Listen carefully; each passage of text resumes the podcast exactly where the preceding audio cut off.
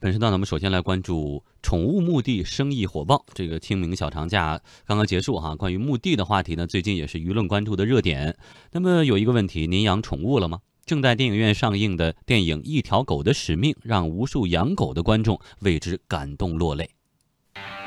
Dad, can we keep him? Well, who's gonna feed him? I will. Go, Bailey! I had a boy, and his name was Ethan. Ethan, why do you always have this dog with you? What's like a girlfriend? or Excuse something? me.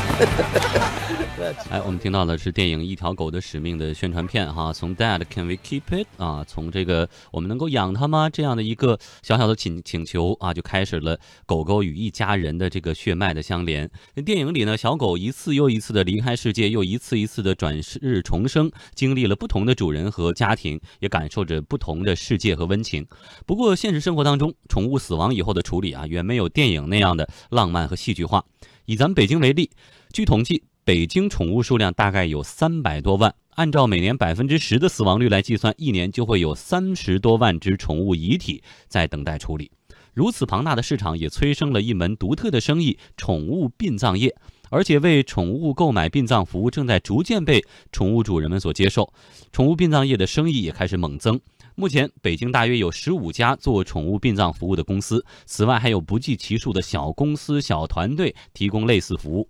我们也找到一位从业者张先生，他告诉我们，目前宠物殡葬业服务呢，包括普通的和全套的套餐。以暹罗猫和金毛狗为例，价格从五百八十元到一千六百八十元不等。猫是普通五百八，全套的八百八，金毛大概是六七十斤吧，六七十斤这个嗯，普通的是八百八，全套的是幺六八零。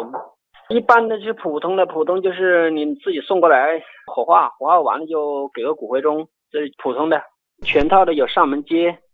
加那些清洗超度，多了那些东西而已。另外一家小有名气的宠物殡葬公司，甚至提供四合院式宠物墓，价格高达一万九千八百元。来听一听工作人员的介绍。咱们现在就两档，一档是欧式石碑的，十年七千八；一档是那个仿四合院的，十年一万九千八，十年可以再续。嗯，对于这个呃养宠物的朋友来说呢，可能越来越多的宠物呃会成为他们家人一样的那种感情哈，所以面对的宠物的离去，呃两方面考虑，一方面希望这个告别的过程当中比较的体面啊，另外一方面也希望以后有一个寄托哀思的地方，所以呢，这个宠物殡葬业的火爆也就好理解了。那这个李欣通过刚才我们采访到从业人士的一些介绍，出乎您的意料吗？呃，倒也不出乎意料，因为实际上呢，每年到清明的时候，关于这个，呃，这个首先是关于这个墓地和殡葬业可能会成为新闻关注的热点，然后随之就会有关于宠物的这个墓地和殡葬业。正好咱们此前就是清明长假之前做了一个关于墓地的价格涨的这个问题，完了苏州有一个墓地限购的这么一个一个一个政策出台哎哎，我们就探讨一下这个关于墓地的这个问题，说比房价涨得还快哈。那随之当时就提到了，就是其实在北京周边有的媒体已经发现了有很多这种比较豪华的这个宠物墓园。那我们当然就想象，它既然有宠物墓园，它盖的小房子啊，那这样，那它一定这个整套服务它的那个价格不菲。嗯，哎，这个是一定的。那总的出来呢，就是叫呃叫可以理解。因为在现代这个社会，就是现代化的这种社会状态下，生活节奏大，人跟人之间疏离，然后每个人都有孤单感。这个时候呢，呃，人被物化的很厉害，但是动物呢还保持着自己的这种天性。所以呢，当人跟自己的宠物交流的时候，他能感受到那份叫九尾的这种天性，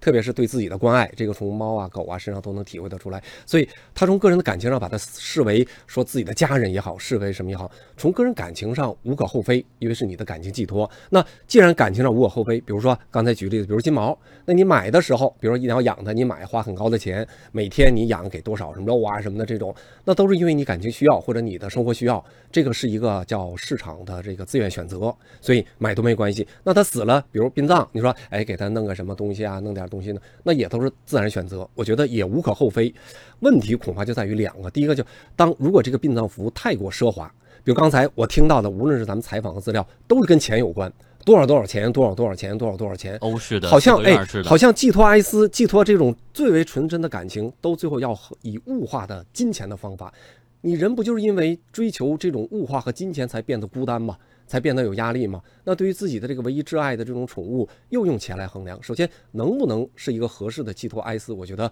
个人相呃看法不一样。但我觉得原来咱们小的时候经常听一些民间故事，比如马头琴的故事，就说当时的动物对人，比如马，那都不是宠物的概念了，有可能就是生活的必须，还救过自己的生命。产资料比如哎，甚至狗啊什么的。最后马死了，是把它那个马头做成琴嘛，马头琴。那我在拨这个琴弦的时候，我就想起了我的这个马。我觉得这个是寄托哀思的一个表达个人情感的方法，而不是有多豪华奢华，这个好像体面。一直有这观点，这个体面是人的体面。当你把它动物化，那这个咱们原来说到底有不有被人伦？就动物它有没有体面的这种需要，还是你自己体面？这是第一。第二个，当它涉及到墓葬，咱们呃那个可能随后会谈到关于它就是这个叫墓墓地宠物墓地的时候，这个问题就不仅只是你个人感情的问题，因为关于这个城市的这个小动物无害化处理啊之类的这种，它都是一个公共的一个卫生的问题。嗯，好，那么我们接下来就会详细的为您说一说。那么养宠物的家庭越来越多，不少宠物主呢把动物视作自己的家庭成员一样来看待，即便是这个宠物离世也不忍丢弃。北京市民李小姐一到清明就会去宠物墓地来探望曾经的爱犬。看看我之前的小狗，它叫多多，然后它现在已经离开我两年零三个月了吧。嗯，每个月基本上如果有时间都会来看看它，因为它生前最喜欢摆在我们家那个花瓶里的我之前买过的那个花，然后我就给它买几只过来。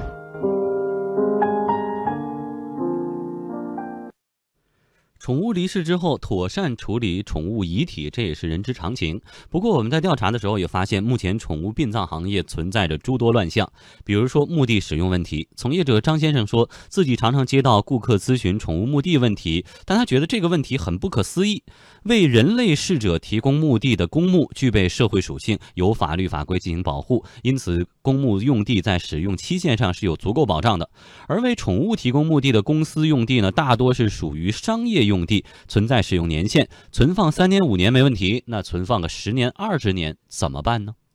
哎呀，这样讲吧，我我发现好多人喜欢问墓地，这样这样讲吧啊，你北京的地儿贵不？啊，贵吧，称称地称金，对不对？你想一下，我收你们两三千、三五千块钱，我就不说不说三五千，我就收你一万块钱，好不好？你觉得那个地会永远给你吗？用正常人的思维去想一下，那些用墓地的来弄你钱的，我不敢说百分之百是骗你的，但是呢，这个你给我埋下去，我可以这么讲，百分之百迟早是挖出来的，知道不？比如宠物火葬问题，记者调查发现，在宠物遗体的处理过程当中，出现了火化没有经过环保测评、深埋没有经过无公害处理等等操作，暗藏风险。很多人不忍不忍心看到宠物被火化，所以呢，将宠物遗体直接埋葬。而这种形式下，墓地工作人员并不对遗体进行特殊处理，放棺材里挖个坑深埋呗。此外，众多从业机构不具备运营资质，也使得宠物殡葬行业处于灰色地带。好，我们来说一说宠物殡葬行业，那就分为殡和葬啊。殡呢，就是你这个遗体的处理的过程当中，是不是无害化处理，是不是经过呃有牌照、有资质的专业的机构来做。另外，葬这一块，你到底葬到的这个土地是公园呢？小区里呢，还是某公司划定的宠物的墓地？而这块墓地在申报的过程当中，又是商业用地还是什么什么用途？其实对于这个呃宠物主人来说，并不是很清楚，只是说我现在很难受，我要花一笔钱把这个事儿搞定了。那关于殡和葬过程当中的乱象，李欣怎么点评？呃，这个各个地方我不知道那个管理制度是不是一样。就北京周边哈，因为北京媒体对这个披露的比较充分。那按北京媒体披露呢，事实上现在呢有这个叫宠物的这个殡葬服务，好像这个是有这个资质的概念的。但是宠物的这个墓地是没有这一项的，没有没有哪一个划定出来的。对，就是没有什么哪个地方是可以用于叫宠物这个叫叫墓葬的这么一个概念，只有叫小动物无害化处理。只有这么一个，所以所有比如说它能什么一条龙啊什么，那就两两块。第一块刚才说的就是关于这个，哎，给它什么有的我看还比较夸张，有做美容啊，有什么的这种哈，反正诸如此类这种。那这是一部分，这是服务类。那它定一个价格，那作为宠物主人，你愿意接受这个服务，对吧？你就选择。但墓地刚才说了，社会社会的属性非常强，它又涉及到很多的问题，比如说往深了说，有这个人的权利的问题啊，人权，所以保证人在死后，比如有这个墓葬的这个权利，对吧？但是动物并不是这样，应该这是第一。第二呢，就是现在这种呢又没有规定说可以葬到哪儿。所以一般都当成小动物无害化处理，那你获得这个无害化处理的资质好像也行，但某种程度现在可我觉得分两块，第一块对于大多数宠物主人而言呢，这个宠物死了之后呢，确实不知道怎么办，也不知道找哪个专说无害化处理吧，也不知道找谁，哎，也不知道怎么办。那去比如去这个叫宠物殡葬服务，他往往给你提供的一条龙也给你弄。那第二部分当然也有，比如这个。呃，就是叫经济实力比较强的，他就想用这种叫相对奢华的方式来寄托他对宠物的这种哀思，所以呢，就寻找这种有宠物目的就是要葬，而且要占地面占地面积大，甚至你看有夸张什么有四合院啊，还有什么，所以在这两种其实部分的都有一个原因，就是首先我们没有一个在现在的这种叫宠物开始叫急剧宠物的这个饲养量在急剧增加的情况下，我们没有形成一套宠物文化。你看，比如说咱们举例，首先我们不知道宠物跟人怎么区分。你比如你宠物，你可以把它当成你家庭的一份子，但它不是社会的一份子，你就不能让它像人一样在社会的，比如在小区里，在公共的空间里享受跟人一样的这个待遇。所以你看，养宠物有很多引发纠纷，也是原因。比如那狗窜出来了，这人怕的很，厉害，哇哇叫，那宠物主人还很不高兴，说你瞎叫什么呀？它不咬人。那它叫的时候是因为它自己的安全受威胁了。它如果受人的威胁，它是可以去报警的。那动物呢？所以我们就会发现，我们没有一套，我们不能叫理性，但是一套完整的宠物文化没有。但是此前，比如说我们说，原来就是咱往上说周礼，说理智的时候呢，人能区分开，说你无论你多喜欢宠物，它在理智的范围外，你不要给它加入到礼仪的内容。嗯，好，谢谢李欣带来的点评。那么，关于宠物殡葬引起的另外一大讨论，主要针对是这个行业本身到底有多大价值呢？中国国土虽然幅员辽阔，但是城市工地并不宽裕，这也是近年来陵墓价格连连上涨，甚至有投资客砸钱炒墓穴的重要原因。那么，在这样的背景之下，为宠物提供殡葬服务，尤其是还为宠物提供墓穴，让一些人难言赞同。北京大学人文学院 副院长于长江这样表示：“就是养宠物这件事。”我们对宠物的态度到底应该是个什么样的态度？这是一个问题。还有一个就是整个社会资源该怎么分配？因为你不光是墓地啊，你包括那个医疗啊。现在我们我们中国这个医疗资源也是相当紧张的。那么在这个时候花那么多钱去为这个宠物来这么多宠物医院这么多医疗，这个到底合不合理？当然了，这里边它有一个，它有个经济逻辑，就是说，实际上宠物整个养宠物这件事，确实它是一个制造了大量的这种这种就业，或者说整个一个经济活动。那么，如果从这个意义上说呢，肯定都是越多越好，因为你越多，也开辟了新的就业领域、新的行业、新的技术，然后大量的人就可以做这行，这是一个经济的一个很重要的生长点。但是另一方面呢，就说从一个实际资源的总量来说，到底该怎么分配？因为人家有的人说了，说说我就是有钱，那现在是市场经济，我我我这钱是我自己挣的，我愿意花到哪里花到哪里。那有的就说说这个这边人还有这么多人，那个好像都看不上病，你有那么多钱去养宠物，你为什么不把这个钱捐给穷人来救助穷人？嗯，所以李欣怎么看这个问题？嗯，这还是。归结到就刚才说的，你对于宠物，你的宠物文化，就在你的眼中，宠物到底是什么？它可以是你的家人，但它不是人类社会的一份子，所以它不可能享受到人类社会对于人的这种权利。那刚才其实呃提到了，就是说，即便是对于人类的这种殡葬，也不是一个纯粹市场化的。我们上周谈到过，它是属于民政部门特殊管理的。所以这个殡葬用地都是民政部门管理拿到的，所以有的时候他拿到他拿到需要有资质的这个审核的，而且拿到的价格比较低，他是不允许做市场化经营的。那在这种情况下，连人类的这种，比如说应有的这种殡葬的用地都出现资源紧张的情况，要苏州干嘛要限购呢？为什么非苏州本地的连连外地人都不能买？在这种情况下，我觉得呢，理论上讲呢，首先宠物的这个殡葬业，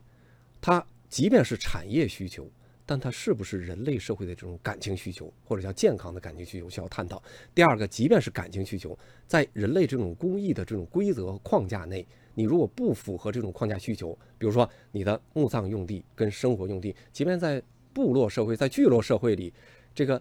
就当时的文明还不发达其实生跟死都有分开的这个曲线才是文明的标志。那现在如果都分不出来是不是我们的文明有这种叫退化的问题？嗯好谢谢李欣带来的点评。